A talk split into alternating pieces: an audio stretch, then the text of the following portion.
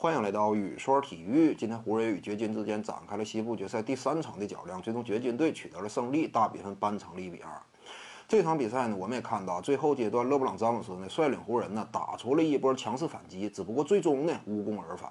究其原因呢，也无外乎啊，对面掘金队两大年轻领袖贾马尔·穆雷和尼古拉·约基奇呢，今时不同往日了。如果说放在去年的话，那么面对啊对手最后阶段的强势反扑呢，他俩可能说很难站出来予以回应。但是今年呢，其一是加马尔·穆雷，他在第一轮的比赛当中，面对爵士队啊，与米切尔上演了一番呢放眼历史极其罕见的对表大战。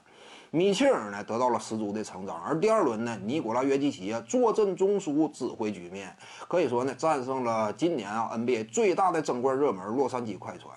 两位核心呢纷纷得到了十足的提高，经历了一轮又一轮呢艰难系列赛的淬炼，本身得到了升华。所以呢，最后阶段呢，你很难在之前挖下巨坑的情况之下，靠着一波流拿下掘金，不是很现实。那么之前挖下的哪个巨坑呢？就是第二节开始阶段啊，湖人队祭出了一套五小阵容，结果呢被对方打了个十五比二。考虑到掘金队一直以来展现出来的比赛韧性，第二节被对方打了个十五比二的话，分差接近二十分的话，那这会儿呢你再想翻盘呢，确实极其困难。那么第二节初段，湖人队他这样一种阵容排兵是否有特别大的问题呢？你就结果来看，确实极其不理想。但是真说对位啊，以及湖人队主帅沃格尔他的出发点和思路角度，你也多少可以理解。怎么个可以理解呢？当时那个阶段啊，尼古拉约基奇不在场上，是由贾马尔·穆雷率领。因为穆雷率领球队的情况之下呢，你最好是能够采取无限换防予以应对。因为穆雷呢。呃，他不像约基奇场上啊这样一种抓机会能力那么强，场上啊这样一种指挥能力如此强悍，所以呢，你这会儿只要说啊，通过无限换防的方式，尽可能的掐住掘金队有限的主攻点、强攻点，那差不多你的整体防守任务呢就能够做到了，并且呢，当时啊，掘金队场面上的穆雷和莫里斯他俩都在，他俩都是小矮个。因此，在这种情况之下，湖人队寄出的卡鲁索和隆多组合呢，问题也不是很大。至于说锋线位置，詹姆斯、库兹马再加一个莫里斯呢，这一对这三个锋线组合呢，面对掘金队普拉姆利呀、什么波特之类的，问题也不是很大。因为波特呢，现在也不是说杜兰特，对不对？在场上呢，他更多还是一个持兵角色。至于普拉姆利呢，强攻能力也有限。所以考虑到掘金队他寄出的这一种阵容牌面呢，湖人队这个所谓五小啊，没有你想象那么小。因为毕竟对方后卫他本身也矮嘛。只不过最终啊，就是进攻端。这个让人有点脑袋疼，因为进攻端这块呢，我们看到，呃，隆多基本上是被对方放空的，卡鲁索呢远射的准星与效率一直以来也够不上是一个射手水准，差不多也缺乏足够的进攻威胁，这就导致呢，打了好几分钟，只有勒布朗詹姆斯啊突进去之后，靠着个人能力来了一记重扣，拿了两分，其余阶段呢一分没得。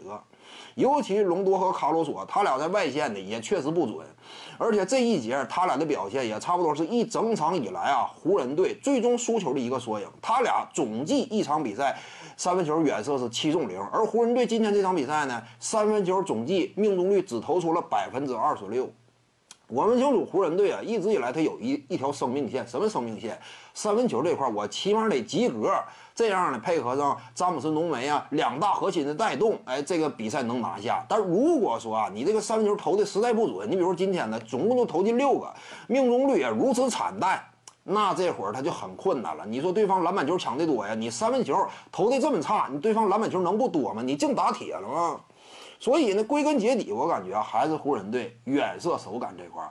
呃，由此呢，我们也能够看到什么是篮球比赛。篮球比赛归根结底，场上球员在打。你之前呢，怎么谈双方之间的牌面对比啊？如何如何，谁的胜势优势呀？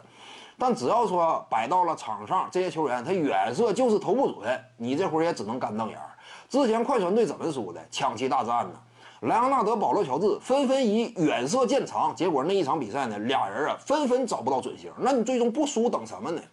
所以呢，这就是比赛啊，或者说呢，它也是本源的魅力所在。就是双方之间哪怕啊阵容牌面啊、战术交锋啊，另一方都处于劣势，但只要说你强势一方在比赛场上打不出一个有效的命中率的话，你就是手感不在，远射尤其准星那块，你不行的话，拉不开足够的空间。整体都会受到影响。最终输球呢也不算奇怪，这就是湖人队啊今天为什么输。由此呢，我们还能够看到啊，就是比赛的悬念呢，归根结底啊，场上球员在打，一是偶然性，它始终存在；再有一点就是什么，让人感觉啊，这个有点脊背发凉的，就是尼古拉约基奇啊，在场上呢打出了一定的诺维斯基一般的风采。我们也看到啊，金鸡独立后仰跳投，失传已久的联盟绝学，结果尼古拉约基奇呢，去年他根本不具备这种能力。但是今年呢，如果说约基奇他真是化身为一个巅峰期诺维斯基的话，曾经的诺天王驾临赛场的话，这个太可怕，你一想就可怕。那这种可怕的层次呢，就是就算说一支球队防守端再差，靠着巅峰期诺维斯基中距离的无解远射的话，这个比赛那也容易搂不住。